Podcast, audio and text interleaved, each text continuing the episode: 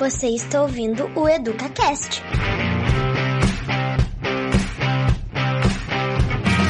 A professora Gisele é titular na Universidade de Passo Fundo, no curso de Letras e Programa de Pós-Graduação em Letras. Possui doutorado em Linguística Aplicada pela Universidade do Vale do Rio dos Sinos e mestrado em Letras pela Universidade de Passo Fundo. É especialista em tradução do espanhol ao português e português ao espanhol pela Universidade Gama Filho, especialização em Língua e Literatura Espanhola pela PUC Rio Grande do Sul e graduação em Letras com habilitação em Espanhol e Português pela Universidade de Passo Fundo.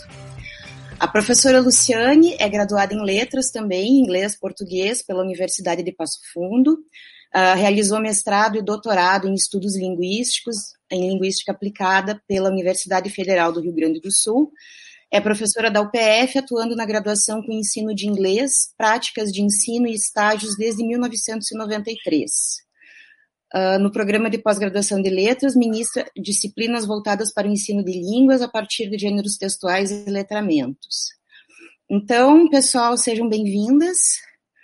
Uh, acho que podemos começar.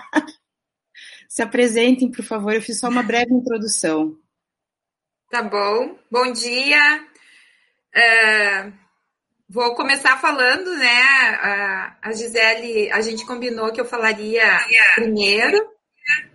E gostaria de dizer que é um prazer estar aqui, agradecer uh, o convite da SME, do professor Adriano, nosso colega, e saudar todos os professores que estão aqui nos assistindo, nos acompanhando, que vão nos acompanhar, né?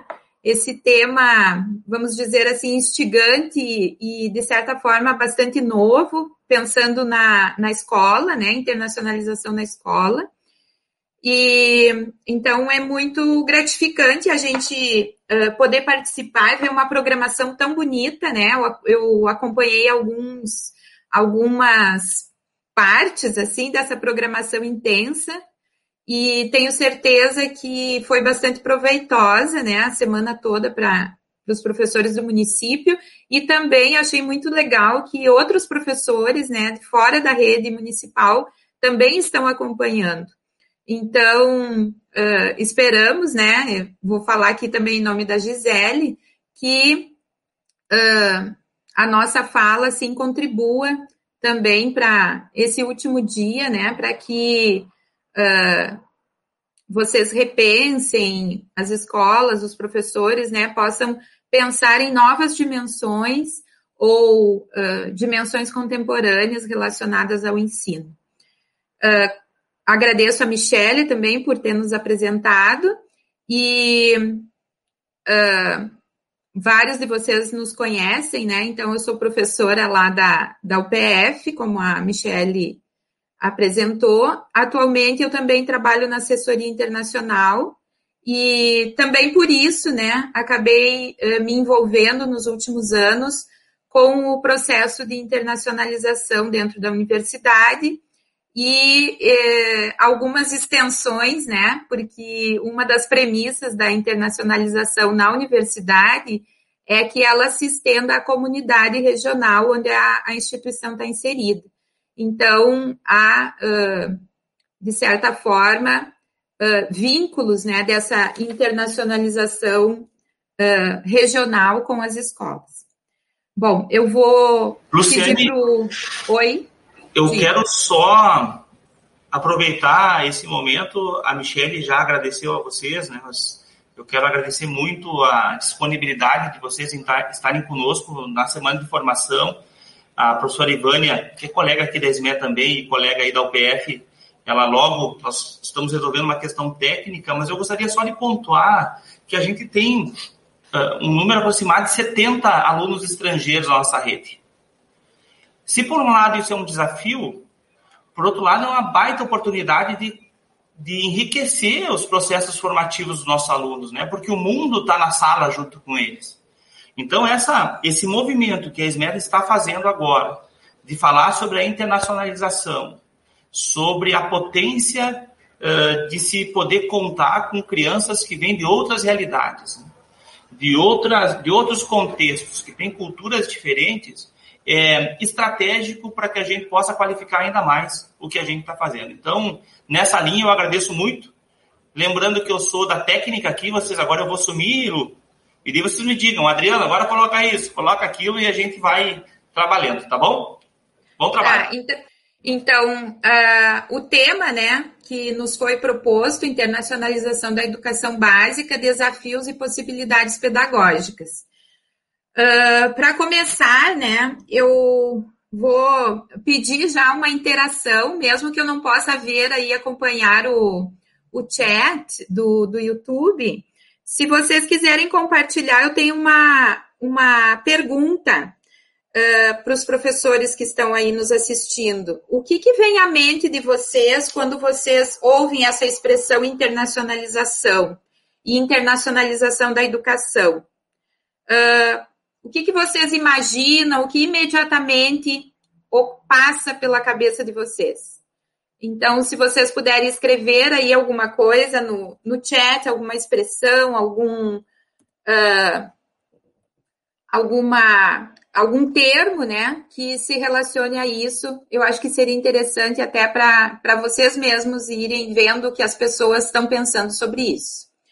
Bom, diante disso, eu elaborei aqui um roteiro de sete itens, tá? Que eu vou, vou tentar não ser muito demorada, né? Que a gente dividiu essa, essa fala, então. Uh, e depois a Gisele vai falar de uma parte mais específica, bastante vinculada à parte pedagógica.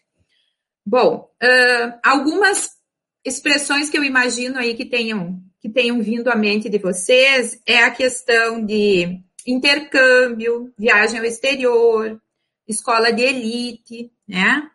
É, mas a minha fala não vai ser sobre isso, tá? Então, a gente sabe que imediatamente quando se fala de internacionalização, né, a gente pensa uh, em escolas internacionais, em uh, andar pelo mundo, né? E agora até a gente tem andado pelo mundo, mas de forma remota. Então, eu vou trazer alguns aspectos aqui de início, contextualizando um pouco uh, o mundo, né, que que a gente está inserido hoje, que é essa era da mundialização da comunicação, da, da globalização da economia, planetarização das relações internacionais. Então, esses são termos que aparecem muito uh, em textos, em estudos, quando se fala de internacionalização, mesmo vinculado à, uh, à educação, né? Uh, a qualquer espaço de ensino. Bom, outro, outra situação, outro fenômeno que, que nós temos que considerar quando a gente pensa em internacionalização, e que aí eu remeto à fala da professora Patrícia Graziotti na quarta-feira, que nos trouxe um panorama muito interessante sobre as migrações, é esse quadro né, de migrações transnacionais que a gente uh, vem, vamos dizer assim, uh, se inserindo ou que vamos sendo inseridos, né? E que cada vez mais a gente uh, tem contato, né? Novamente, vamos dizer assim, porque eu acho que aí é uma segunda onda de migrações que a gente já teve lá no século XIX e, e hoje de uma forma diferente. Então, não é algo novo, mas é algo, vamos dizer, que veio novamente, né? E que acredito que na, na situação, no contexto que a gente está hoje, só vai aumentar esse quadro de migrações. Com isso, a gente tem também um mundo cada vez mais sem fronteiras, né? E a expansão do multilingualismo mundial. Bom, a gente vai falar um pouco sobre essa questão do bilinguismo, multilinguismo, né? E vamos uh, discutir um pouco isso com relação a esse contexto uh, de internacionalização. Bom, uh, o que, que a gente vai falar exatamente? Qual é o meu objetivo, então, nessa fala? É, uh, a minha ideia é trazer algumas reflexões, então, que envolvem a dimensão internacional, uh, no sentido mais abrangente, né, no espaço da educação pública. Então, eu, eu busquei trazer, assim, algumas, alguma, alguns conceitos, algumas ideias que têm circulado uh, no contexto internacional, né? com relação à educação pública ou à educação, né? E trazer provocações para que vocês possam pensar como rede, como escola, como grupo de professores, uh, o que é possível, né, a gente implementar pensando que a internacionalização da educação, o que essa dimensão internacional dentro da escola pode contribuir muito, como o Adriano falou, para a qualificação do ensino. Então, qualquer processo que a gente pensa, né, em, em vincular a escola, uh, tem essa dimensão de qualificar, né, a, a nossa ação pedagógica. Bom, a gente tem outros aspectos aí que envolvem a, o contexto, né, o nosso contexto atual, que são uh, ambientes, então, sociais comunicativos muito complexos.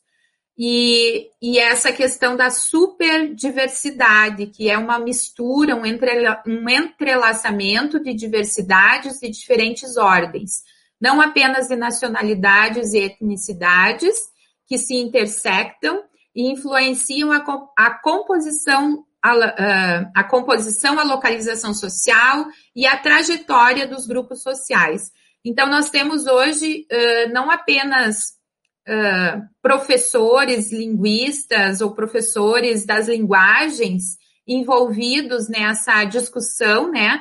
Mas nós temos, assim, dentro da, da discussão da, da dimensão internacional nos espaços escolares, uh, sociólogos muito envolvidos, filósofos, educadores de, de todas as áreas.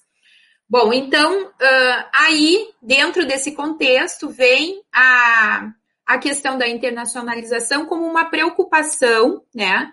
Uh, vamos dizer assim que na Europa e na América do Norte, esse, essa preocupação, essas discussões estão muito mais avançadas do que na, na América do Sul, né, aqui no Brasil, mas é uma preocupação também no sentido de que as universidades uh, dos países em desenvolvimento também precisam dessa dimensão.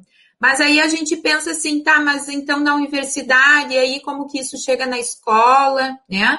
Uh, e eu destaco aqui a importância uh, e a, não, não só a importância, mas a, a dimensão das línguas, aqui eu ainda uso língua estrangeira, depois eu vou falar de língua adicional, do inglês e do espanhol.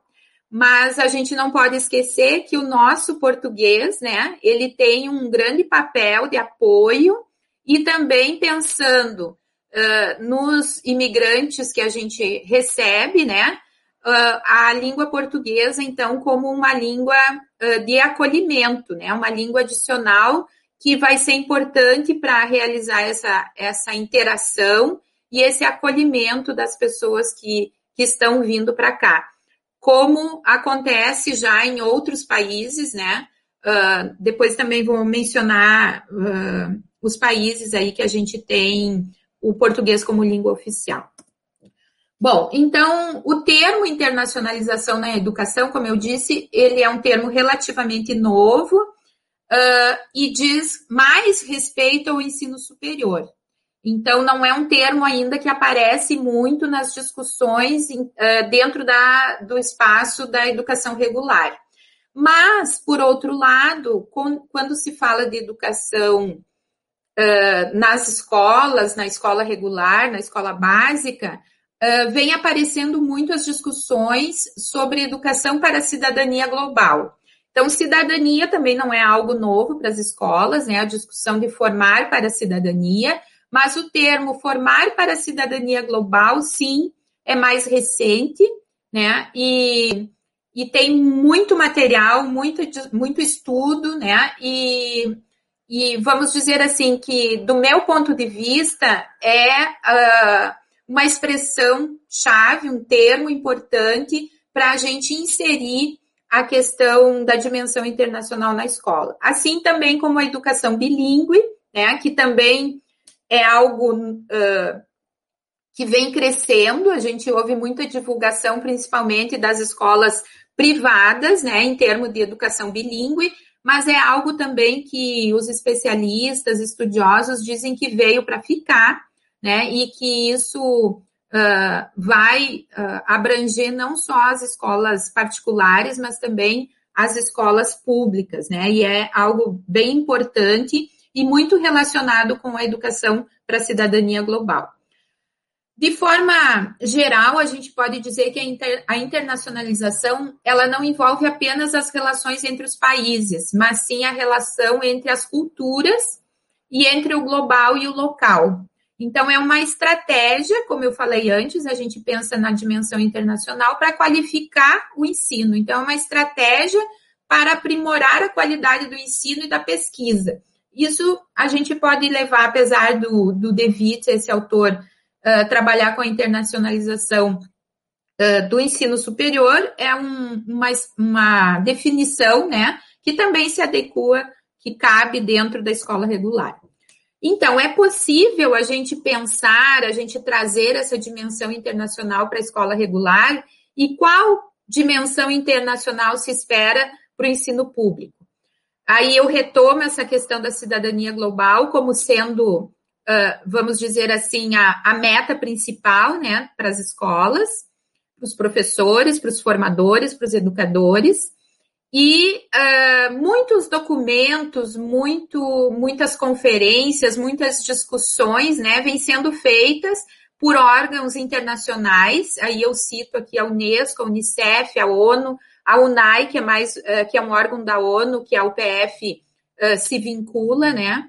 Que uh, a UNAI é mais voltada ao ensino superior mesmo, mas também discute e promove ações das universidades no seu contexto regional, como eu falei lá no ensino, lá no começo.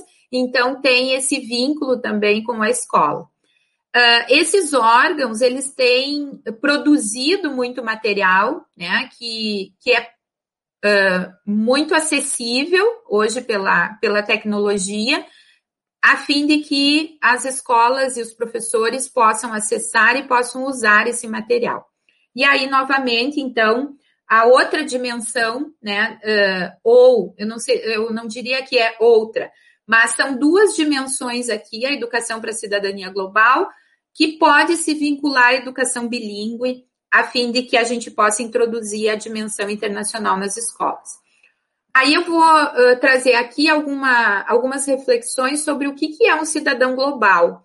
Então, uh, mais, vamos dizer assim, não, não recentemente ou uh, depende, dependendo do ponto de vista da pessoa, né, ou da, do contexto, o cidadão global era aquele cidadão com um passaporte recheado de carimbos, né?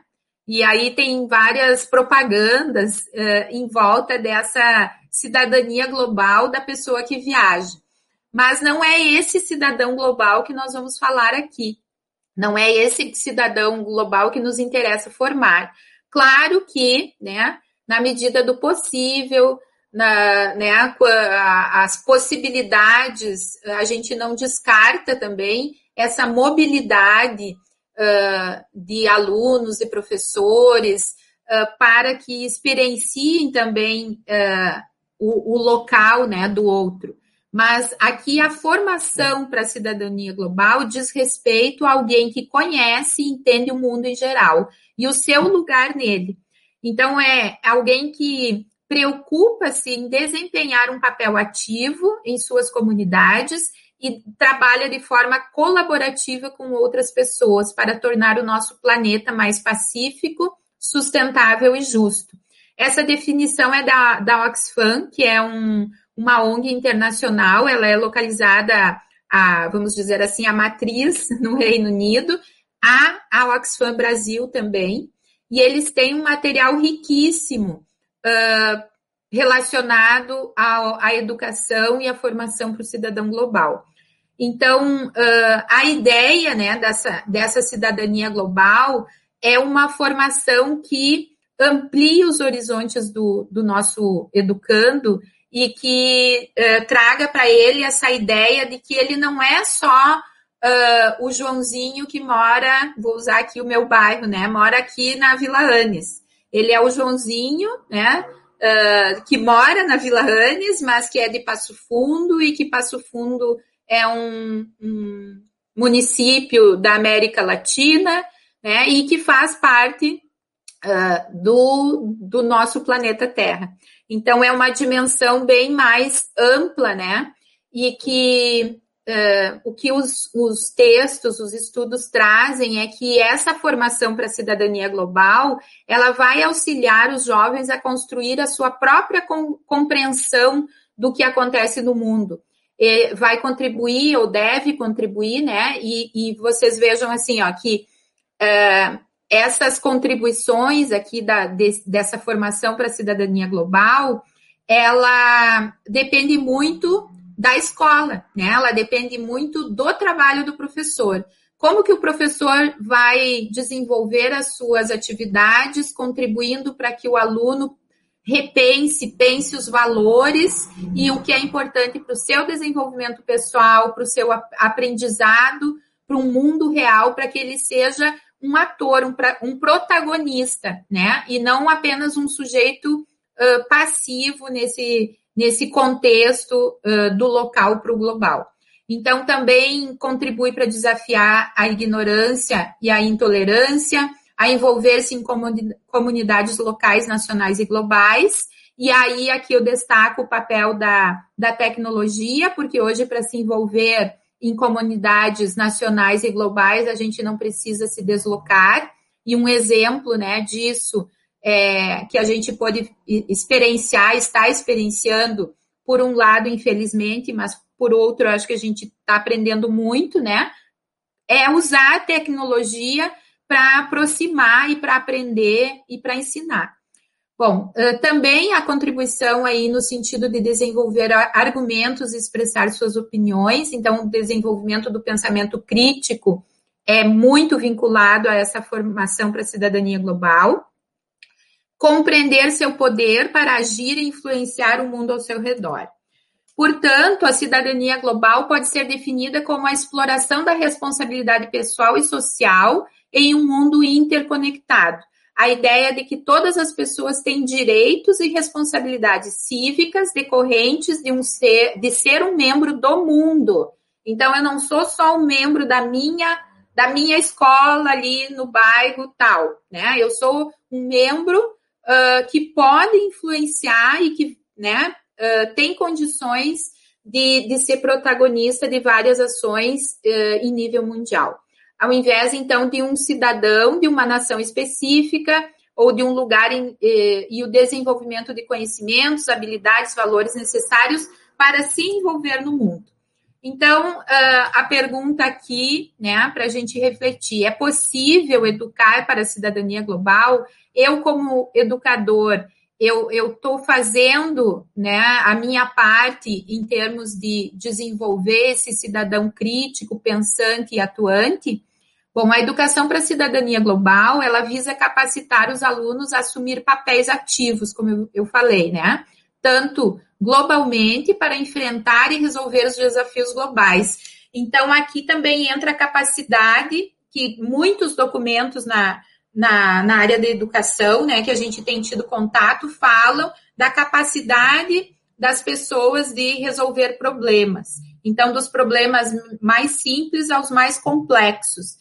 E isso uh, feito através né, de metodologias de sala de aula que desafiam o, o aluno, que desafiam o nosso educando a pensar né, e encontrar soluções. Então, as simulações de, de problemas e ou uh, buscar os problemas da comunidade e pensar como resolver isso na escola para que isso então uh, sirva né, para ele pensar globalmente.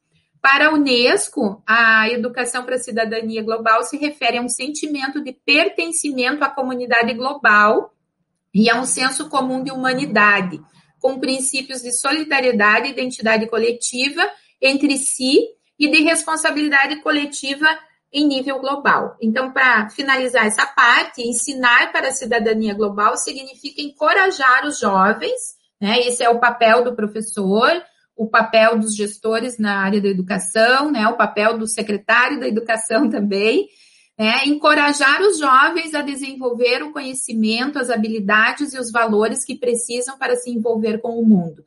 É sobre a crença de que todos podem fazer a diferença.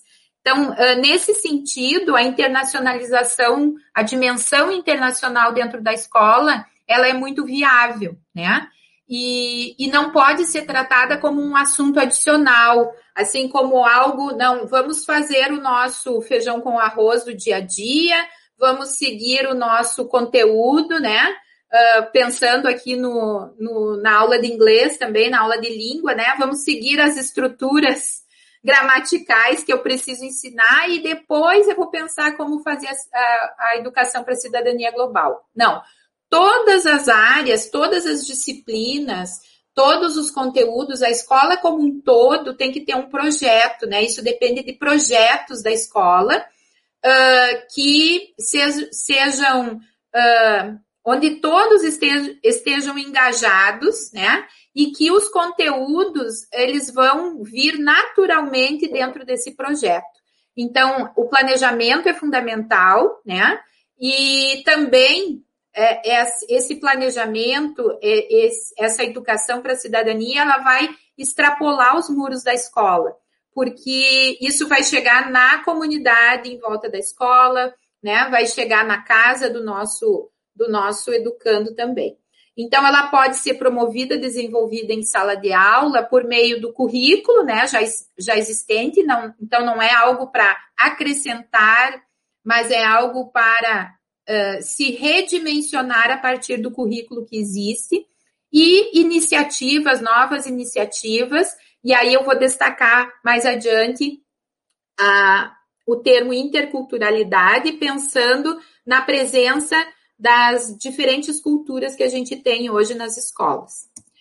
Bom, aqui está escrito em inglês, eu vou falar bem rapidamente, são as uh, dimensões uh, centrais, né, uh, que, que propiciam a educação para a cidadania global. E aí a gente pode ver que são três dimensões que aparecem em documentos nacionais, né? Aparecem essas dimensões em diretrizes da educação, na própria BNCC, às vezes com alguns, um, algumas, alguns termos modificados, mas uh, essas dimensões, então, que a escola precisa trabalhar é a dimensão cognitiva, a socioemocional e a comportamental.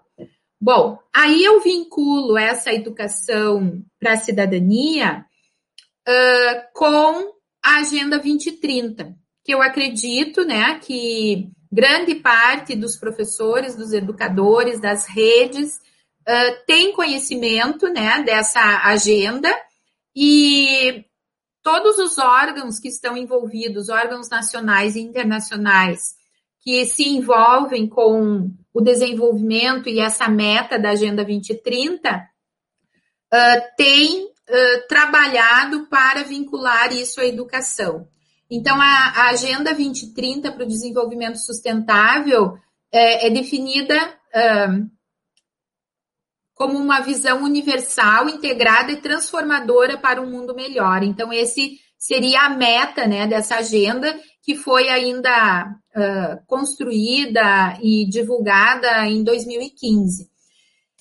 O objetivo 4, ele trata especificamente da educação, garantir uma educação inclusiva e de qualidade para todos e promover a aprendizagem ao longo da vida. Bom, é um objetivo bem amplo, né? Uh, mas eu acho que dois pontos aqui nessa, nesse objetivo, duas expressões são bem importantes para que eu, aquilo que a gente almeja, a inclusão e a qualidade. Cada objetivo desses, ele é subdividido em várias metas. E eu destaco aqui a meta 4.7, que especifica a educação para a cidadania global. Até 2030, garantir que todos os alunos adquiram o conhecimento e as habilidades necessárias para promover o desenvolvimento sustentável, incluindo, entre outros, por meio da educação para o desenvolvimento sustentável e estilos de vida sustentáveis, direitos humanos, igualdade de gênero, promoção de uma cultura de paz e não violência. Uh, global, não violência global, uh, desculpe, cidadania global, ficou invertido aqui, e valorização da diversidade cultural e da contribuição da cultura para o desenvolvimento sustentável. Então, essa meta, ela é, não vou dizer a mais importante, mas aqui é a que a gente pode pensar em como uh, articular projetos uh, que vão se desenvolver na comunidade da escola e que pode se desenvolver em parceria com escolas do mundo todo, né? Essa ideia que eu vou trazer. Uh, bom, uh, aqui a gente tem uh, apenas a divulgação das plataformas, então, se vocês procurarem, né, plataforma Agenda 2030, tem muita informação, tem muito material, tem muito Uh, livros em PDF com sugestões, com atividades, com projetos, né? E aí, dentro dessa perspectiva de, de ensinar para a cidadania global, a gente pensa assim: qual o papel, então, das línguas adicionais nesse, nesse processo? E aqui, uh, como eu falei lá no início de língua estrangeira, eu trago a ideia de língua adicional, que também é uma expressão que desde o final, desde o dois, dos anos 2005, a partir de 2005, 2010, começou a aparecer muito uh, em substituição ao termo língua estrangeira, porque o estrangeiro aqui, né, tem aquela remete à ideia de algo estranho e o adicional remete a algo que vai acrescentar o nosso conhecimento, acrescentar a nossa cultura, a, a, nós, ao nosso, a nossa cognição. Então, não que não se use, né? A grosso modo se entende melhor ou de forma mais popular quando se fala em língua estrangeira, né? É mais compreendido. Mas se vocês ouvirem, né, e quem é aí da área das linguagens, os professores que fizeram letras mais recentemente, sabem que a, que a gente vem usando mais o termo adicional. Então, aqui tem uma citação de uma, de uma escritora britânica que diz que língua é poder, vida e instrumento de cultura. O instrumento de dominação e de libertação. Então, é nesse sentido que, o, que as línguas, né, uh, podem ser, então, instrumento de libertação, tanto para aqueles que estão vindo para cá e que não têm no português a língua materna, né? Que, que vão aprender no contexto, que vão aprender na interação na sala de aula, uh, como sendo o português uma língua adicional. E também nós temos que pensar na formação e na, no conhecimento do professor, e aí eu não falo essa responsabilidade que eu mencionei antes da escola, do professor de formar para a cidadania global, envolve muito, né? A questão do idioma, do domínio de um idioma, e aí, quando a gente fala de domínio, também não é uh, pensar que eu tenho que, que me comunicar como um falante nativo, né? Mas a necessidade de um conhecimento básico para que envolva essa comunicação, uh, que possibilite, né? Que, o, que a minha disciplina, o meu conteúdo também seja discutido com uh, pessoas, com alunos, com professores de, de outras uh, nacionalidades. Bom, aí eu tenho uma outra pergunta. Se vocês quiserem escrever lá no chat, aí é bem fácil, sim ou não. O Brasil é um país monolíngue?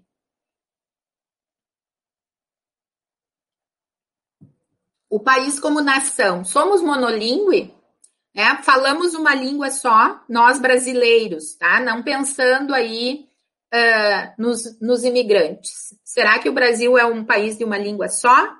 Bom, eu espero que vocês tenham respondido que não, porque além da, de todas as variedades da língua portuguesa, os regionalismos, né? E às vezes quando a gente fala com uma pessoa de outro estado, nem sempre a gente entende todo o vocabulário que ela usa, sem contar né, outras, outras variações da, da própria língua que entram aí. Nós temos uma grande variedade de línguas indígenas, para os quais a língua portuguesa também é uma língua de inclusão, também é uma, pode ser uma língua de acolhimento. Nós temos a língua brasileira de sinais, né, que há algum tempo já uh, devia estar bem presente nas escolas, né? Tem várias resoluções e normatizações federais que apontam aí a necessidade de conhecermos a língua brasileira de sinais, o que infelizmente é muito ainda limitado. Temos as línguas em contexto de imigração, né? Por exemplo, os dialetos, temos aí na região aqui em direção à serra, o talhã, temos a, o alemão, né? Uh, temos o polonês aqui na região de, de Erechim. Então, a gente tem várias, várias línguas aí circulando, né?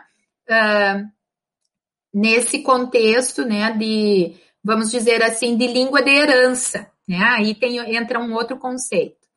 Bom, e temos ainda as línguas de contextos de fronteira, né? Uh, o portonhol é um exemplo muito conhecido nosso. E aí temos nas escolas as chamadas línguas de prestígio, que uh, hoje principalmente né, é o inglês e o espanhol que circulam nas nossas escolas. Mas o, o inglês, né, por todo o status e todas as questões sociopolíticas que a gente conhece, uh, e uh, a gente pensa assim, bom, o país, então, nós não somos um país monolíngue, né? Nós somos um país que uh, tem uma multiculturalidade e esse multilinguismo. E cada vez mais isso tem aumentado em função, então, do processo de migração, né? Mais atual. Bom, uh, isso é para a gente refletir sobre como pode acontecer a, essa, esse enriquecimento, vamos dizer, da, do nosso ensino no contexto escolar, quando a gente tem essa diversidade, né? Uh, e não pensar no ensinar o certo e o que o aluno fala errado, mas pensar uh, que são uh, línguas, né, que, que estão circulando, línguas diferentes circulando na sala de aula. Aparece aí o termo educação bilíngue, das línguas de prestígio. Né? É, o que, que seria a educação bilíngue? Então, é um outro termo que se vincula à questão da, das línguas, uh, da internacionalização e que, até por força da mídia, né, vem sendo muito divulgado, escolas internacionais, educação bilíngue, e muito restrita, pelo que nos parece, assim, a um ensino elitizado, né? Então, o que, que é realmente a educação bilíngue? Aqui eu trago um, uma definição da professora Megali, que é do Instituto Singularidades, que ela diz que o desenvolvimento multidimensional das duas ou mais línguas envolvidas, a promoção de saberes entre elas e a valorização do translinguar, como forma de construção da compreensão de um mundo de sujeitos bilíngues. Aqui, um, esse termo translinguar ele também vem aparecendo muito nas discussões sobre ensino bilíngue, e a gente pode entender, então, a translinguagem como um termo que se refere às múltiplas práticas de linguagem de falantes bilíngues e multilíngues em processos de construção e de negociação de sentido e interação. Então, com certeza, esses 70 alunos que o Adriano mencionou, que estão presentes nas escolas municipais, eles têm proporcionado, junto com as diferentes línguas brasileiras, vamos dizer assim, um fenômeno, né, que é a translinguagem, porque essas línguas elas acontecem, elas uh, se realizam, né, num contexto único.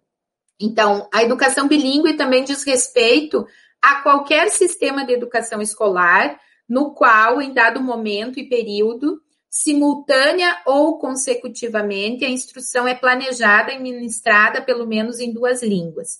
Então, a, quando se fala em escola bilíngue, em educação bilíngue, não é a questão de uh, o aluno ter a oportunidade de estudar vários idiomas, né? É a, a perspectiva de uh, ter as diferentes disciplinas ministradas em outro idioma. Então, educação bilíngue é eu ter um professor que dá aula de história uh, e usa, pode usar o espanhol, né? Depende aí da, do que, que a escola vai determinar como essa língua. Tem escolas que oferecem dois idiomas além da língua materna.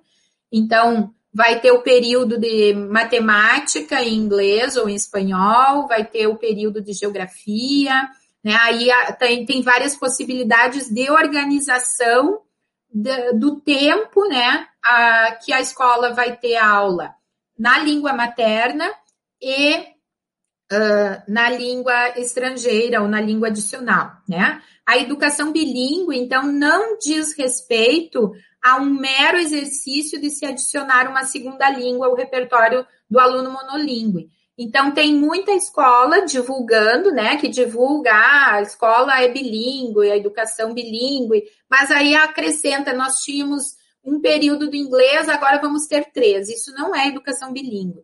Né? Vai ter, as disciplinas vão acontecer, as disciplinas uh, de língua inglesa, de língua espanhola, mas não é isso que garante, né? Isso estava muito, estava muito uh, des normatizado no Brasil. E aí eu trago aqui dois documentos oficiais, né, que dizem respeito a isso, que é uma resolução que saiu em 2019 uh, sobre escola bilíngue escola internacional, que é aqui do Rio Grande do Sul.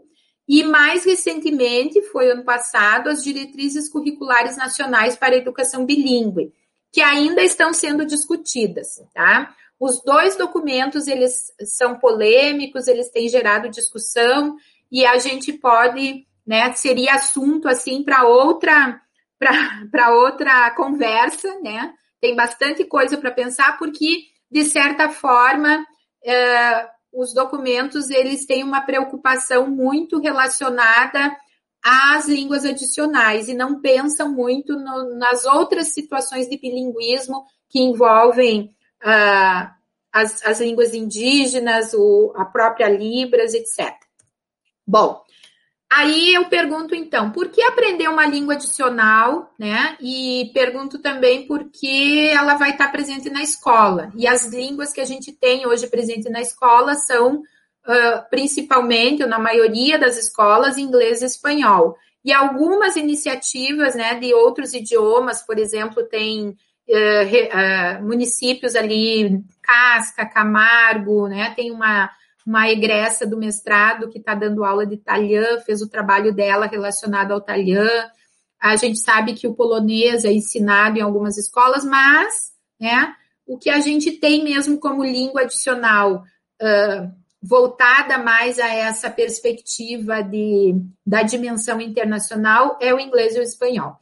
Então, hoje nós temos mais de 6 mil idiomas registrados que são falados no mundo, e essas línguas, elas estão cada vez mais em contato, né? Uh, nesse sentido, uh, a formação para a cidadania global, ela não pode se desvincular ao conhecimento de um idioma, né?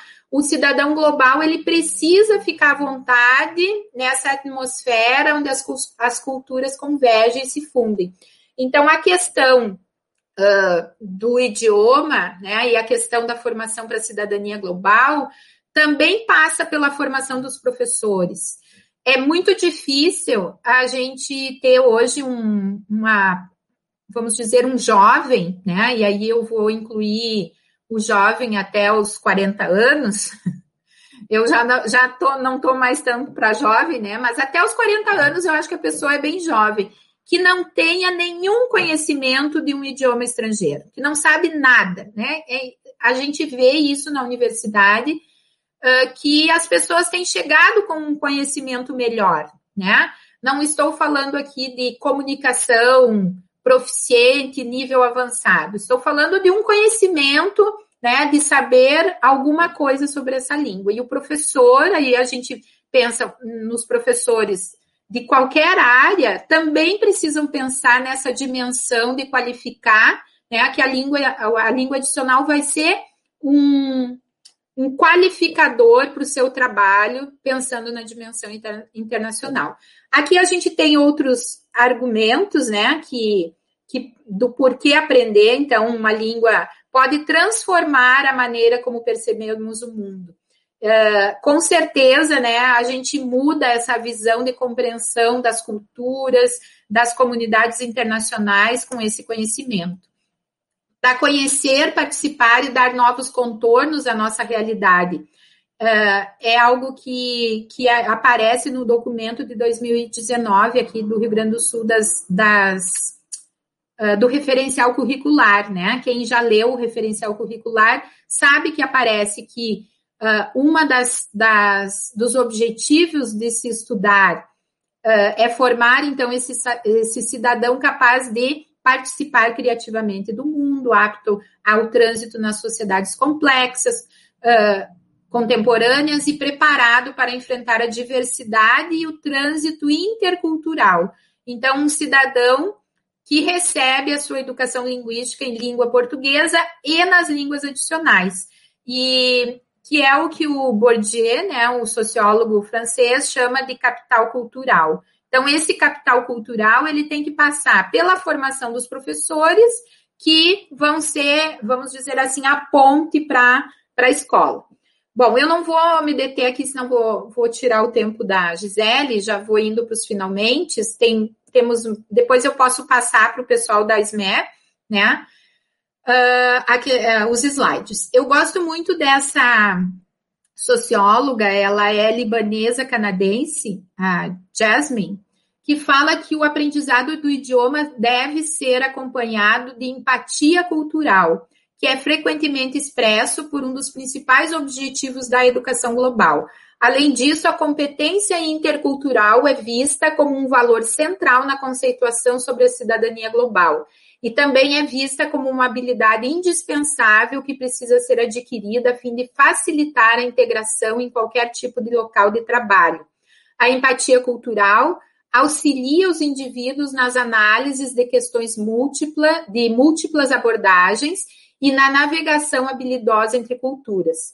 Às vezes, até navegando em suas próprias identidades culturais múltiplas, enquanto em outras avançam em direção à experiência de culturas que de outra forma não lhes são familiares. Bom, aí a gente pode falar bastante sobre educação intercultural. Eu só vou uh, mencionar aqui que essa questão da interculturalidade, então, é uma perspectiva, que uma, uma abordagem que pode circular em todas as disciplinas também. Então, o ensino da história intercultural, o ensino da matemática né, a partir de uma abordagem intercultural, dos idiomas principalmente, das artes, que é essa interação inter, in, entre culturas, né? Uh, então, o ensino a partir dessa perspectiva ultrapassa a compreensão estrutural da língua, no questão da, das línguas, né? Na sua essência, uh, estabelecendo então diálogos entre os sujeitos. Então, numa, a sociedade é multicultural, mas as relações são interculturais.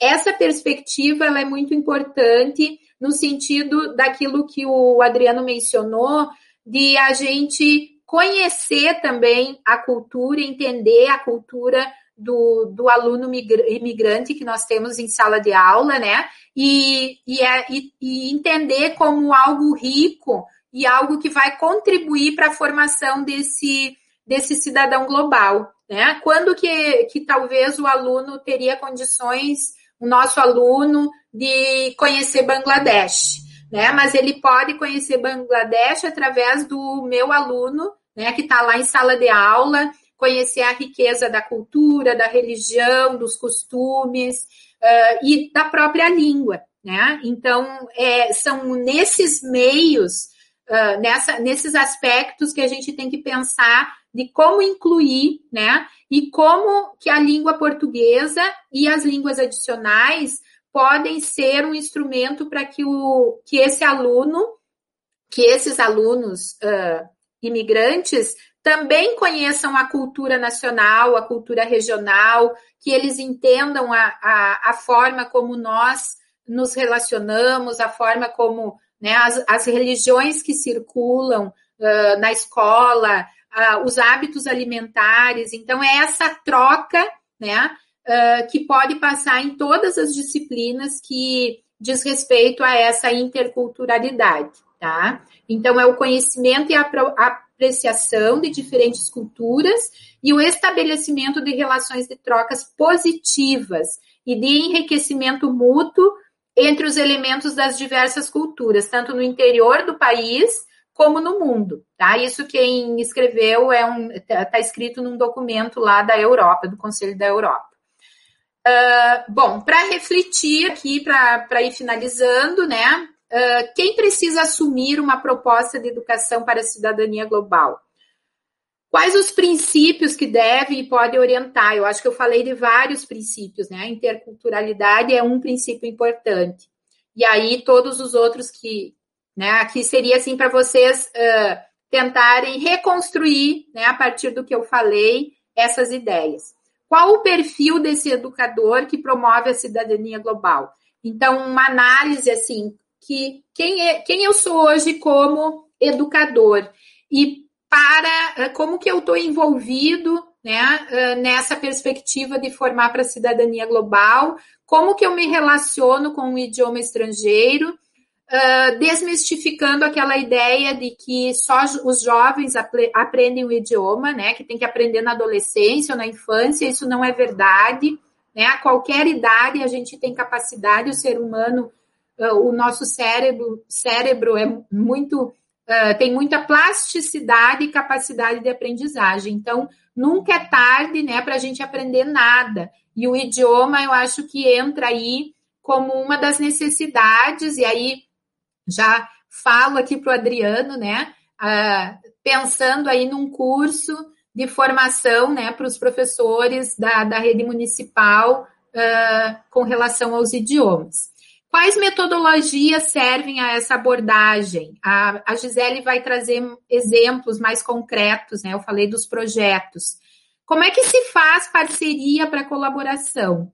E aí eu, eu trago essa palavra, essa expressão que eu acho que não existe na nossa, no nosso idioma, que eu vejo que nós não precisamos internacionalizar a nossa escola, mas que nós precisamos interculturalizar a nossa escola, que nós precisamos nos interculturalizar uh, e trazer essa dimensão uh, de, uh, vamos dizer, de contemporaneidade para a sala de aula. Dentro das parcerias, tá? Eu gostaria, acredito que a Gisele vai nesse sentido. A gente tem muitos exemplos de projetos que podem ser realizados com escolas de outros países a, a página do Empático é uma página que os professores podem se conectar, né? Realizam um cadastro, é, um, é grátis isso, é né, free, total, totally free. Os educadores se conectam, né? E descobrem professores para realizar projetos em parceria. Então, também a gente está disponível para conversar mais sobre essas ideias de projetos interculturais virtuais com outros países. A gente já tem feito algumas experiências lá na educação superior, lá na UPF, mas uh, uh, tem muitas iniciativas, né, para se fazer isso com escolas. Uh, Primary Source é outra também, outra plataforma que possibilita isso né, que tem essa, essa visão, então, de educação de cidadãos globais. O ePols também, é essa. Agora vejam assim, ó, a maioria das plataformas são em inglês. Então, o professor, os professores, né? Eu acho que o papel do professor de línguas vai ser de articulador também, o professor de língua materna, ele pode articular esse projeto, esses projetos junto com os outros professores. Então, há muita. Uh, o e-learn é maravilhoso porque ele faz essa articulação entre os países e professores e uh, o foco do ensino, o foco dos projetos são com os ODS, tá? E aqui também esse, essa plataforma, esse site, uh, é relacionado à premiação de professores em nível internacional, onde os professores podem, ou as escolas podem submeter, né, os projetos desenvolvidos por professores para premiação, tá? Tanto de aluno quanto de professor, também envolvendo uh, questões sociais. Uh, só para lembrar também que a gente pode fazer projetos com países que falam português, e aqui eu, eu trouxe aqui né, uma visão assim dos países que são basicamente nós, Portugal, os países que foram colonizados por Portugal na África, e o Timor-Leste, que tem né, o, o português mais recentemente também como língua oficial. Países falantes de inglês, a gente tem muitos né, no mundo, e de espanhol também, né? Então aí a gente tem uma grande possibilidade, uma gama muito grande de uh, possibilidades para desenvolver esses projetos. Eu agradeço, desculpe se eu me estendi, acho que me estendi bastante. Uh, depois eu posso passar para vocês aí a, os slides. Agradeço mais uma vez e passo a palavra para a Gisele.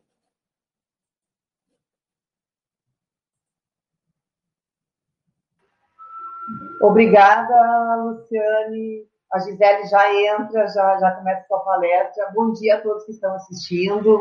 Que prazer ter a Luciane e a Gisele aqui. Ao público que está assistindo, né, nós somos colegas em outra instituição, na nossa UPF, né, que não é, é toda é, conhecida, quase todos nós é, nos formamos nessa instituição. E a discussão que a Luciane nos apresenta, ela é de uma importância tão grande e né, Luciane, a gente fica falando, digamos assim, pelos corredores na UPF, da importância disso e da necessidade de aproximar a educação básica dessa condição o quanto antes, não é? é dessa discussão, de uma condição, na verdade, de desenvolver a educação dentro de uma discussão que você muito pontualmente é, nos trouxe e de forma muito clara, que é essa relação da agenda 2030. É, você centrou no, no, no, no objetivo 4, a meta 4.1, focalizando o papel da língua estrangeira uh, para a realização, então, do, desse, desse objetivo, né, de desenvolvimento sustentável.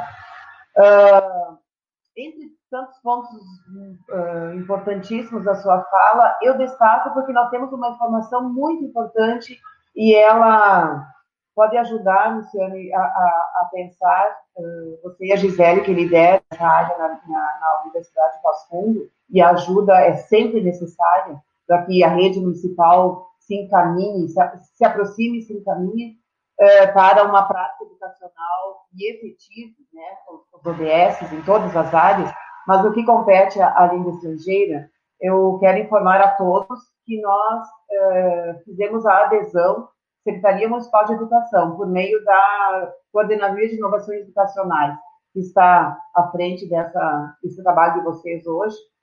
Em 2020, nós fizemos a adesão do município de Passo Fundo à coalizão Estratégia UDS União Europeia. É algo que foi que veio de um convite devido a uma inserção que o município tem em vários é, é, várias instâncias nacionais em função de programas, tanto na área da educação como em outras áreas é, do município. Então, Passo foi convidado a, como município a fazer parte. A adesão está feita, está documentada, e isso demanda uma série de trabalho, mas um trabalho que vem depois de uma compreensão né, de, um, de, uma, de um esclarecimento sobre como se deve, como se pode fazer, o que, que se pode construir. Que bom que a sua fala, Luciane, como eu disse, só estou destacando esse ponto, mas todos os outros são muito importantes, uh, alerta para isso e diz né, da importância e como a língua estrangeira uh, exerce o papel, do meu ponto de vista, fundamental. Sempre pensei que é fundamental esse papel do ensino da língua estrangeira, de, de ter a língua estrangeira, de, de, ter ela lá na escola, de, no cotidiano, como a gente diz, lá no pátio da escola, né? Ela circulando de fato, e não uma aula apenas lá, não é? Então, já falamos eh, em escolas, o que, que é escola bilíngue, nós não, nós não podemos, eu tenho uma preocupação enorme que a nossa rede está restrita ao inglês pela importância do espanhol também. Ela pode desenvolver o espanhol também, sim, porque nós não, não a, a, ideia não é apenas, a Luciana destacou muito bem, a ideia é língua estrangeira. E o inglês, ele está aí, ele acontece, ele precisa estar sempre cada vez mais, acho muito pouco, da forma como ele está. Mas outras línguas, a, a, a espanhol, não, não, tem como a língua espanhola não estar também é, pensando em território, inclusive, e pensando no, no, que, que significa essa estratégia ODS União Europeia, que, que significa para nós, Brasil, termos uh, uma população que se relacione muito bem e cada vez com mais qualidade com pelo menos duas línguas, né? pelo menos isso, que a gente faça um processo. Nós estamos uh, iniciando uma, um trabalho na SMEC que é uh, chegar a, a, ao destaque né, nas nossas áreas da educação. E língua estrangeira, sem dúvida alguma. Não existe estratégia ODS, não existe Agenda 2021 sem a língua estrangeira ser presente constantemente no, no pátio da escola, como eu gosto de usar essa, é, essa expressão. Então, nós, educadores, e quem está nos assistindo, que está uh, com o compromisso de dar aula, né, de língua estrangeira na escola, vamos né, usar essa linguagem, uh, aumenta esse papel e muito nessa agenda 2021. Aumenta o papel ali na escola, como educador, em todas as medidas e para todos os lados. Né? Uh, lembrando que assumindo o papel de, desempenhar, como a Luciana destacou, uma, uma, com qualidade, né, essa educação para a cidadania global. Eu acho que deflagrar, de, que, que, feliz, que, feliz, a sua fala, Luciana. Acho que deflagrar essa, essa discussão, dar essa, eh, chamar né, atenção, que às vezes vemos algo aqui, algo lá. Uh, no início de ano, no início de ano, né, que nós temos início de gestão, que nós temos uh, início de tantos projetos nas escolas, uh, que aprendemos um pouco trabalhar nessa forma remota, diferente, sabemos que a educação pode acontecer por aqui também, já que a circunstância é essa, e que há o que fazer dessa forma. Que, que boa, que boa essa fala no sentido de hum, colocar a, a questão. Eu talvez esteja enganada. Eu acho que é realmente colocar a questão. Não vejo que seja recolocar, não, não lembro assim de uma discussão organizada como essa que vocês duas fazem, porque eu sei que a Gisele é, dá continuidade a isso. Obrigada mesmo.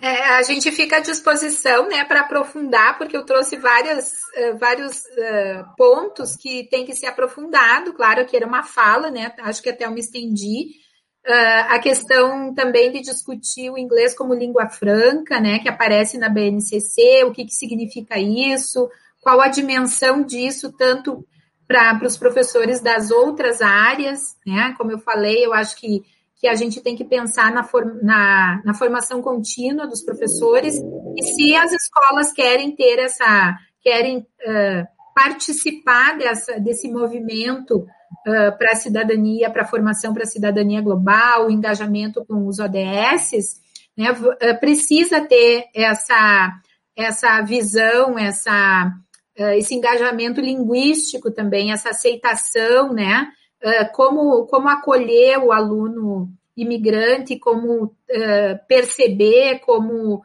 ensinar a língua materna, não é um o, o, aprender a língua materna não é uma obrigação ou uma responsabilidade só do professor de português, né? Uh, isso vai passar por todas as disciplinas também. Então, como que a gente pode fazer isso de forma mais uh, inclusiva, né? Como que os professores das, das outras disciplinas também vão ensinar, uh, porque, né? Todas as a gente imagina que todas as áreas leiam e escrevam. Então, por meio da, da, dos letramentos, do desenvolvimento dos letramentos e multiletramentos dos alunos, isso vai acontecer e a, e a gente tem que pensar também, né? Quando a gente está aprendendo um idioma que não é o nosso, uh, o nosso sonho é ir naquele país para aprender. Não, quando eu estiver lá, eu vou aprender, né? Porque lá todo mundo fala inglês, lá todo mundo fala espanhol. Então, aqui, se todo mundo fala português, como que a criança não vai aprender? Né? A criança ela vai, ela é super rápida para aprender. Mas claro que estando no ambiente escolar, isso vai ser muito, uh, deve, né? Ou deveria ser muito mais fácil para a criança no contato, na interação, porque é na interação, né? Quem lê Vygotsky aí, todas as áreas, acho que estudam, já estudaram, já leram, uh, sabe que, a, que o desenvolvimento da linguagem uh, e o nosso desenvolvimento como ser humano passa pela interação. Então, também eu acho que nessa perspectiva o importante é a gente não pensar em, uh, de forma compartilhada, né? Eu na minha caixinha. Uh, eu, professor de inglês, eu, professor de geografia, eu, professor de português, eu, professor de matemática. Uh, é pensar de forma colaborativa também, né? O que a ação da escola para que isso realmente aconteça precisa ser integrada, integrativa, colaborativa, tá? E a gente fica à disposição para continuar a discussão. Perfeito, e com certeza continuaremos. Gisele Bento de Moraes, agora fala com você. Olá, bom dia, obrigada, Ivânia, obrigada pela acolhida. Uh, bom dia a todos nos assistem. Eu vou continuar a fala, a excelente fala da professora Luciane, né? Vou pedir com licença para compartilhar aqui com vocês os meus slides. Talvez eu, eu não essa primeira parte, como a Lu abordou tão bem, né? A gente vai mais para a questão prática. Eu vou trazer então um pouquinho dessa questão pedagógica, como que a gente pode trabalhar em sala de aula, né? Para uma, uma educação bilíngue, multilíngue, que a Luciane trouxe, intercultural, através do desenvolvimento integral desse sujeito, né? Que é o que a gente precisa levar em consideração quando nós estamos trabalhando com os alunos lá na sala de aula. Né? Então, somos professores, professores de educação básica, e temos essa função também, né, de tra trazer esse desenvolvimento integral do nosso aluno, tá? Considerando todas essas mudanças que a gente tem hoje de concepção de educação, os documentos que estão aí para nos auxiliar, né? Todos esses paradigmas que implicam na nossa uh, condição enquanto educador, né, a gente percebe que existem várias dimensões, né, e dentro dessas dimensões, no caso da nossa, eu gostei da palavra interculturalizar, né, essa interculturalidade deve estar presente para que se possa fazer, então, algo efetivo, né, tanto para esses alunos que são nossos, os alunos que são da nossa rede mesmo, quanto para os imigrantes que estão aí, em torno de 70, como o professor colocava antes. Né? Ela é uma engrenagem, então, ela é uma engrenagem que ela vai envolver vários setores. Então, não envolve somente a escola, né? Vai passar pela gestão, além da gestão escolar, vai passar pela comunidade também, tá? Um papel muito importante, central da comunidade, tá? Uh, essa concepção de educação como um processo em constante transformação é importante a gente pontuar, porque ela vai tratar justamente dessa questão do desenvolvimento do sujeito e seu como um sujeito integral, tanto físico, intelectual, emocional, afetivo, social e cultural. Tá? A Luciane citava o Vygotsky, que eu volto a citar, a teoria sociocultural, né? quem tem a possibilidade, já estu... todos os professores já passaram, passaram pelo, pelo Vygotsky, justamente por essa questão do emocional, afetivo e o cultural estar uh, presente nos aspectos uh, de aprendizagem.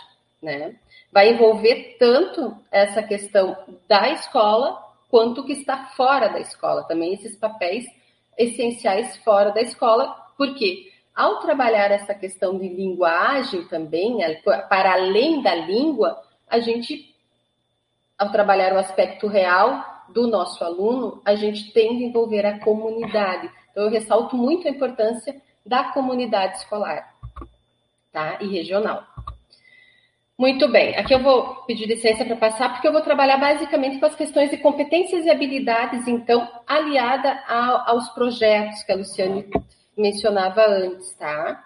Então, essa sala de aula, para que a gente possa trabalhar com essa questão de projetos, pensando uma educação bilíngue, né, pensando uma formação integral desse sujeito, ela precisa não, pode ser observada não como um sistema fechado, tá? Mas como um sistema complexo que é, vai ser influenciada por várias situações de nossas realidades, tá? Sejam individuais, sejam sociais, coletivas do grupo onde elas estão inseridas, tá? Nesse contexto, esses interesses pessoais e o fluxo de atenção dos alunos devem ser tratados como um grande motivador de aprendizado. Então, nós, enquanto professores, uh, pensando em projetos uh, que a gente pode desenvolver, sempre uh, pensar nessa questão da realidade individual e coletiva do nosso aluno, daquela comunidade onde ele está inserido, vivenciando, para que a gente possa ter isso como uma fonte de aprendizado, uma fonte motivadora para o aprendizado que a gente pode desenvolver ao longo da nossa planejamento e atividade. Tá?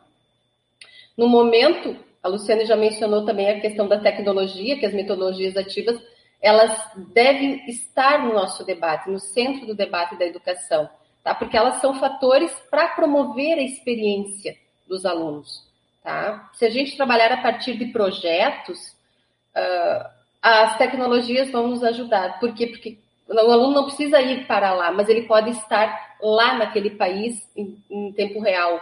Né? Eles podem fazer visitações online em tempo real, assim como podem aproveitar os colegas que estão aqui. Né? Temos uh, vários imigrantes de vários países que estão inseridos nas nossas escolas municipais, certo? Essas experiências vão ampliar o alcance da sala de aula e vão motivar esse aprendizado individual dos alunos certo? Como a Luciane uh, relatava antes, não é preciso que o professor domine a língua estrangeira, mas ele não pode ignorá-la dentro da sua sala de aula e não pode ignorar o fato de que ela esteja inserido hoje dentro das nossas realidades. Né? Nós somos país, somos o, país, o Brasil é um país que está uh, diretamente relacionado com países de fala espanhola, principalmente, e isso, querendo ou não, chega até nós de alguma forma, na fronteira mais que aqui, mas de alguma forma isso nos influencia. E quem sabe até nos motive para que a gente possa fazer um trabalho mais voltado também para essa questão intercultural. Muito bem. Então, pensando essa questão de, de projetos para uma educação bilíngue, multilingüe, né, quais são os benefícios que a gente pode ter, trazendo para o nosso planejamento? Qual é a ideia? É que a gente não trabalhe sozinho, trabalhemos uh, em áreas, que trabalhemos em, eh, em conjunto com os outros professores da rede, certo? Com a nossa comunidade, porque nós não somos uma ilha sozinhos e os nossos alunos não devem ser tratados desta maneira também. Eles precisam estar engajados dentro dessa, de, dessa comunidade, certo? Dessa realidade onde eles estão inseridos. Tá? Então, ao trabalhar com o projeto, qual o benefício? Eu vou ter um aumento da concentração, certo? Porque todos os, os valores, todos os, os, objetivos, tudo, tudo está voltado para trabalhar a, a, a, mesma pontualidade, a mesma questão que seja intercultural, né? A manutenção da saúde cerebral, desenvolvimento de habilidades acadêmicas do aluno enquanto né, sujeito, melhores questões de voltadas para o mercado de trabalho, a gente sabe que a BNCC também, um dos objetivos é, desde a educação básica, trabalhar o nosso aluno já para a formação profissional, tá? E todos esses objetivos, além disso, a gente pode citar também que o idioma, ele também é capaz de fazer esse, essa relação intercultural, é uma habilidade, desenvolver essa habilidade tão importante para o século XXI. Tá? O aluno pode, vai ser mais empático, vai compreender melhor a própria diversidade cultural que existe que existe no mundo, tá?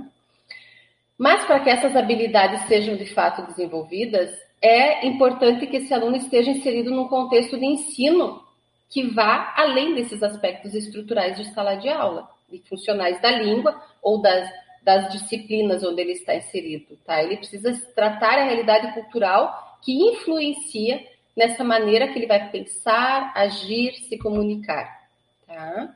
Então, a partir disso, ele pode começar a estabelecer umas relações com as diversas competências e habilidades e oportunidades que podem aparecer para ele como suporte, tá?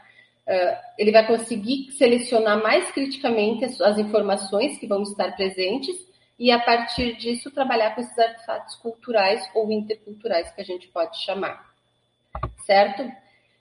Então, esse, essa questão da aprendizagem eu vou passar rápido, tá? Eu vou passar mais rapidamente, uh, porque ela vai passar por todos esses, esses processos dentro de sala de aula, da educação escolarizada, envolvendo os sujeitos como autores do processo, como agente, e a questão do professor como a mediação, a possibilidade para que todos esses, esses passos, esses processos aconteçam dentro dessa aprendizagem para uma educação bilíngue. Né?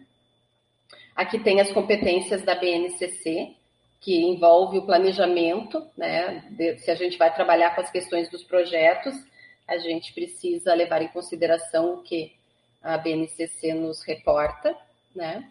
E a questão da interdisciplinaridade, que a gente pode trabalhar voltado com a questão da interculturalidade, tá? Por que, que eu trago esse termo interdisciplinaridade?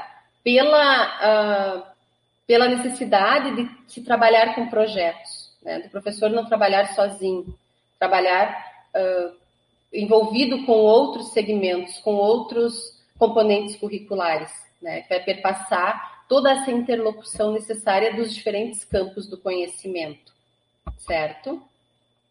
O desafio é justamente trabalhar o currículo de forma articulada, entendendo que as habilidades são elementos constitutivos para o desenvolvimento integral dos estudantes, né? Então, se a gente vai trabalhar dentro dessa perspectiva, se a ideia é a gente envolver, além da gestão escolar, além dos professores, além dos funcionários, toda a comunidade escolar, como que eu posso construir projetos bilíngues, multilíngues nessa questão interdisciplinar intercultural, né? Aqui são alguns passos que a gente trouxe, né, como modelo, obviamente, é, adaptado, mas como possibilidade, tá? Dessa questão de trabalhar colaborativamente esse planejamento. Tanto o planejamento, quanto a execução, quanto a avaliação, tá? Então, vejam, vai, esse caminho ele vai percorrer todos os elementos importantes dentro de uma escola, né, que devem ser levados em consideração, todos os documentos que estão aí, os documentos internos da escola, os externos, os oficiais, né, e levar em consideração principalmente os aspectos dos estudantes, né? Esse sujeito que está lá uh, como ser individual, que tem todas as suas, mais uma vez eu trago a teoria sociocultural, toda a sua história, todo o seu social para a sala de aula, tá? Então, muito bem. Aqui estão os passos, né? Uh, estabelecendo uh, objetivos gerais e específicos para que a gente possa desenvolver um projeto de trabalho interdisciplinar que vai dialogar com as situações problema da vida real dos estudantes. Isso é importante que não tenhamos nada muito alheio, muito longe à realidade do nosso estudante da sala de aula, lá da, da, do, da escola. Tá? A equipe de gestão de professores, funcionários e estudantes precisam estar envolvidas, tá? precisam estar alicerçadas com as suas funções estabelecidas dentro do projeto, desse planejamento, tá? Por quê? Porque eles são os executores, eles são os principais realizadores desse projeto que vão envolver, esse projeto que vai envolver toda a nossa realidade uh, escolar, né? Então, temos algumas etapas aqui, tá? Como, por exemplo, a etapa de preparação, a etapa 1, tá? Que vai partir dos documentos, é importante que toda a, a comunidade escolar esteja inserida, né? Que possam ser feitos dados de, de coleta de dados, de informação, certo? Para que todos esses projetos estejam engajados dentro dessa formação bilíngue, preparação para uh, um sujeito integral dentro da sua comunidade escolar, né? Comunidade geral. A etapa 2, mobilização, da comunidade. Vejam, a gente precisa sensibilizar esse trabalho para além da nossa escola, certo? Vamos ter que fazer um diagnóstico, um levantamento de dados importantes. O que, que aquela comunidade, o que, que aquela uh, escola precisa, talvez, dependendo de cidades muito grandes, alguma região, algum bairro precise uh, trabalhar de forma diferente, com um projeto diferente uh, essa questão, tá?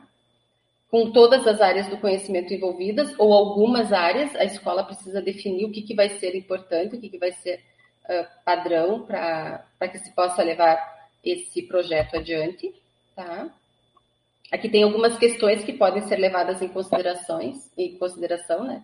Fazer parte da nossa cultura escolar, realizar projetos interdisciplinares. Por que fazer isso? O que aprendemos com os projetos anteriores, caso já tenhamos trabalhado com isso, ou se não trabalhamos, o que, podemos aprender com isso? quais os temas, estratégias a gente pode manter, né? O que, que devemos transformar, modificar? Quais as maiores dificuldades e potencialidades vivenciadas para implementar projetos interdisciplinares ou interculturais na escola? Tá? Uma etapa muito importante é a questão do diagnóstico, tá? Dentro desse projeto interdisciplinar, então, o diagnóstico é uma das etapas mais importantes, pois é o momento em que vai nascer a temática, né, que vai ser desenvolvida, ou seja, é o momento de escuta. Quando trabalhamos com projetos que envolvem pessoas, a gente trabalha sempre com essa questão do diagnóstico, né, com o território, chamamos a questão do território, que é importante trabalhar dentro daquela comunidade e estabelecer um plano de ação, que daí vai ser o momento que as áreas do conhecimento vão conversar, né? que vão planejar e desenvolver o projeto, seja interdisciplinar intercultural ao longo do tempo. Tá? Vão estabelecer as metas, quais são os prazos, quem vão ser os responsáveis, o que, que vai ser transformado desse plano de ação para ser executado, então. Acompanhamento do projeto, a etapa 5, Tá? O acompanhamento deve ser feito ao longo de todo o processo, tá? além da equipe gestora, a comunidade deve participar. É importante que seja estabelecido um calendário desse acompanhamento das, do projeto, né, para que as equipes possam mostrar e devolver esses resultados alcançados até então, quais são os desafios enfrentados e o que, que pode ser uh, melhorado ou reconduzido de uma outra maneira no, no próximo projeto. Tá? A culminância é extremamente importante, né? Ao final de todo esse processo, é interessante que a gente eh, desenvolva um evento de culminância para verificar como que aconteceu, para que possam ser, possam ser compartilhadas todas essas experiências dos projetos, do projeto ou dos projetos, né, que tenham sido uh, desenvolvidos naquela comunidade escolar. E, para finalizar, a etapa de avaliação, né, que a gente possa ter os resultados apurados. É preciso fazer esse balanço desse resultado, né, tendo em vista os objetivos que a gente lançou lá no início, para ver se essas questões foram realmente atingidas, né, se, se, esses objetivos foram atingidos e se não, por quê? Quais foram os, os detalhes que precisam ser revistos nessas questões. Algumas questões relevantes como conseguimos impactar a realidade escolar com esse projeto? Como? De que maneira? Quais foram os principais acertos, erros, né? Como que a interdisciplinaridade e a interculturalidade esteve presente e favoreceu o conhecimento e aprendizagem desse meu aluno, enquanto aluno, sujeito integral dentro daquela etapa de ensino. Tá? Aqui eu trouxe só como exemplo, porque eu sei que meu tempo já está uh, se encerrando. Nós temos uma escola que faz, trabalha com projetos multilingües, tá? Depois vocês têm tempo, se vocês quiserem dar uma olhada a, escola Colégio São Francisco Xavier de São Paulo, ela trabalha com projetos, tá? Todos os ensinos estão voltados para a questão multilingüe, tá? Então eles trabalham com português, inglês e espanhol. Aqui tem alguns, vejam, todos eles trabalham com as questões uh, culturais, questões étnicas, questões, né, questões uh, migratórias, projetos de vida. Então, depois, caso vocês tenham interesse, vocês podem um, dar uma olhada. Tem uns projetos muito legais, tá? Também preciso ressaltar que existe já um projeto, até tem um artigo que foi publicado, que trata dessa questão da criação de escolas bilíngues do português e do espanhol. Tá? Então, assim, não é novo isso. Isso já vem acontecendo há muito tempo. Tá? Então, já existe esse, esse acordo, né, que foi assinado em 2018, acho que foi, entre Brasil e Espanha. Tá? Eles se, se comprometem a impulsionar essa instalação de escolas bilíngues português e espanhol, principalmente nas áreas de fronteira.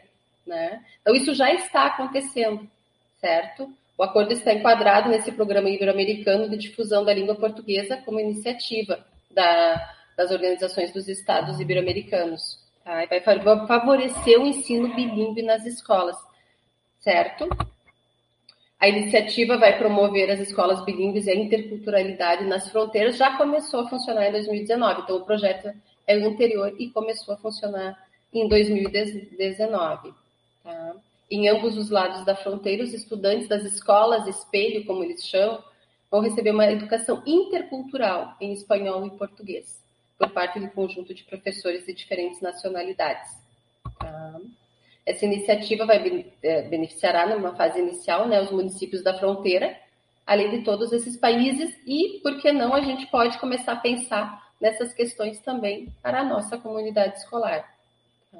Então, o objetivo é que a educação bilíngue seja oferecida desde o ensino primário, quando a capacidade do aluno para aprender línguas é maior, assim como sua permeabilidade para conhecer a cultura do outro certo? Então, por isso que é importante a gente falar nessa, nessa necessidade de se vincular, de se trabalhar em equipe, de se trabalhar com projetos voltados justamente para a realidade do nosso aluno, da nossa comunidade escolar. Tem uma reportagem que, se der tempo, eu só quero mostrar para vocês. Escolas bilíngues na rede municipal, rede pública municipal.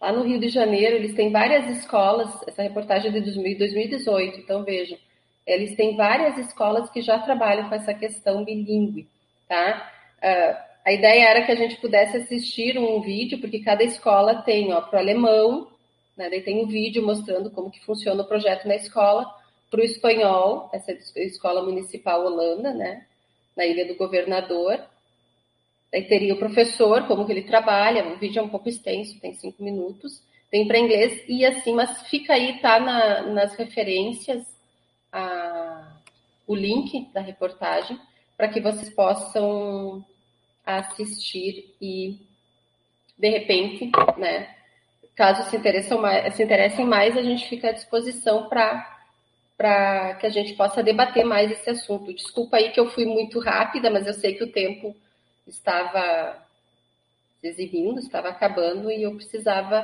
falar dessas questões dos projetos para vocês, certo? Então, eu aqui tenho algumas referências onde a gente retirou a, a, os exemplos dos projetos e de como que a gente trabalha a partir dos documentos oficiais.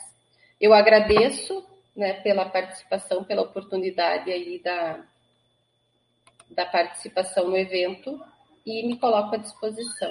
Obrigada, Ivânia.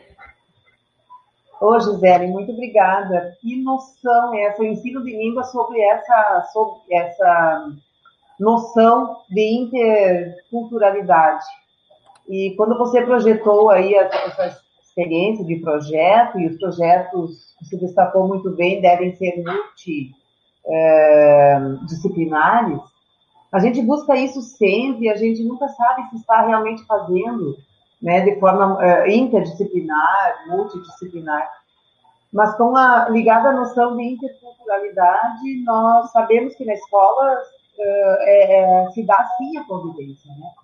São, hoje, aqui Passo Fundo, com, não bastasse a, a presença na escola de tantas diversidades, é, algo assim mais conhecido, ou de pensamento, de credo e tal, nós temos agora de etnias, né, porque Pastono concentra a presença aqui de imigrantes de vários, vários países.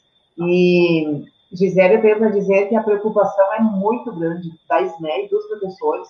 Eu estava lendo os comentários aí também, a preocupação de vocês, colegas, que recebem esses alunos em sala de aula. E nós precisamos encarar essa tanto naqueles elementos que a Luciane é, destacou na fala, e agora a Gisele, sendo é, muito prática ao mostrar o que significa um projeto na sua estrutura, e inclusive dizendo que ele, ele deve ser feito na, a partir daquela escola e naquela realidade, é, e com uma implicação direta naquele território em que a escola se encontra, porque só assim o aluno se sentirá de fato, penso eu, né, Gisele, é, pertencente e reconhecido naquilo que se pensou desenvolver, tendo ele como sujeito né, de desenvolvimento.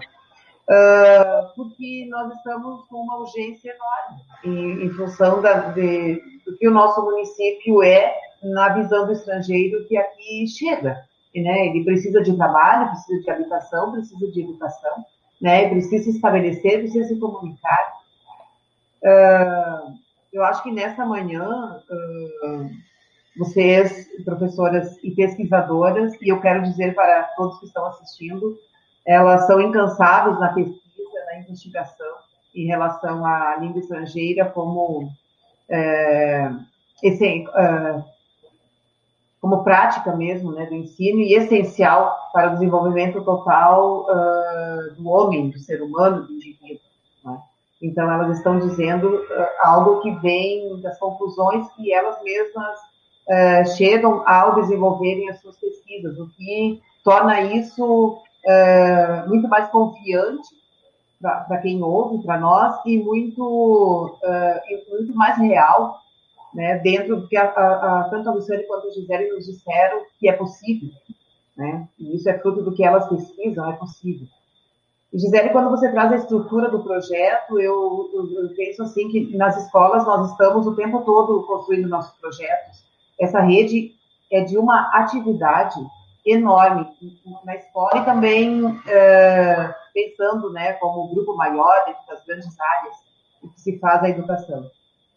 E nunca sabemos, é claro, o que, que acontecerá ao final do projeto, mas da forma como nós ouvimos hoje de manhã em relação às línguas, me, me parece assim, algo a ser destacar, que se a gente, dentro de uma estrutura de projeto multi, ou, né, inter, eh, vamos dizer, interdisciplinar, sob a noção de interculturalidade, com certeza o projeto entregará ao nosso aluno né, o que nós quisermos entregará ao nosso aluno uh, experiências né, nesse seu desenvolvimento, né, experiências uh, capazes, de fato, de ampliar as suas aprendizagens, uh, como você disse, para além da sala de aula, para além da escola. E quando a gente pensa que é para além da escola, a, a língua está junto. Né? A, a, a, as línguas estão juntas. A língua que a escola ensina está junto. Não está dado o ensino da língua portuguesa de jeito nenhum. Vários comentários aí também uh, em relação ao que vocês estavam falando, né? Uh, de quem está ouvindo. Uh, temos o caminho é constante com a língua portuguesa, mas o caminho agora ele apresenta uma novidade. A paisagem é outra para o caminho que seguimos no ensino da língua portuguesa. Nós precisamos língua portuguesa para estrangeiros, para os nossos alunos que estão lá na escola. Então, é línguas em geral. E que bom que vocês, dentro do objeto de pesquisa de cada uma, vêm, é, é, vêm com a prática, a experiência, conhecem é, a experiência de outros países até mesmo e de outras escolas e é, colocam essa preocupação, mas de uma forma é, deixa de alguma maneira mais tranquilo quem está ouvindo, dizendo que é possível, né, que é possível fazer. Uh, então, eu gostaria, diante disso, de agradecer imensamente, destacar a propriedade com que vocês se dirigiram a, a nós, aqui, ao público da rede municipal, e creio que, por ser aberto também, outras pessoas estão assistindo. O público está grande lá assistindo, isso é muito bom. Vocês possam levar os conhecimentos que vocês constroem no dia a dia da pesquisa. E dizer que nós. Uh, sem dúvida alguma, precisamos nos aproximar e de forma sistemática tá? é, de vocês, das suas pesquisas, para que, como eu disse, o projeto que se possa, que se venha a pensar, o que, de repente, aquele que já está acontecendo nas escolas, é, entregue ao aluno algo que seja de, é, que promova o seu sucesso. E vocês se disponibilizaram, estão aqui ocupando a manhã de vocês, né, com a gente. Espero que a nossa troca com vocês também, né, possa ajudá-las a, a, nos seus estudos, é, pensar na nossa rede, porque estamos sempre de portas abertas é, para também é, ir até vocês com as nossas experiências. E como eu disse, nossas escolas fazem tantos projetos, produzem muito e temos excelentes experiências. A maioria é filho da. somos filhos da UPF. Então, que seja uma aproximação que tanto a pesquisa cresça como nós é, possamos crescer é, nessa responsabilidade do ensino das línguas. Muito obrigada para todo mundo, né? Finalizando então esse momento, tenham um bom restinho de manhã e já fica um pouquinho à tarde, a rede municipal ainda está com atividade. Um bom dia. Eu gost... Eu gostaria de agradecer a SME, agradecer a Ivânia por essa finalização, uh, dizer que a gente, né, reforçar que a gente está disponível, então, para continuar essa, essa conversa aí sobre interculturalidade, formação para cidadania, projetos interdisciplinares, e que foi um prazer né, estar aqui com vocês. E sempre é bom a gente uh, compartilhar um pouco do que a gente vem estudando, né? E desejar um final de formação né, excelente para todos um abraço para toda a equipe da SME e para o professor Adriano também.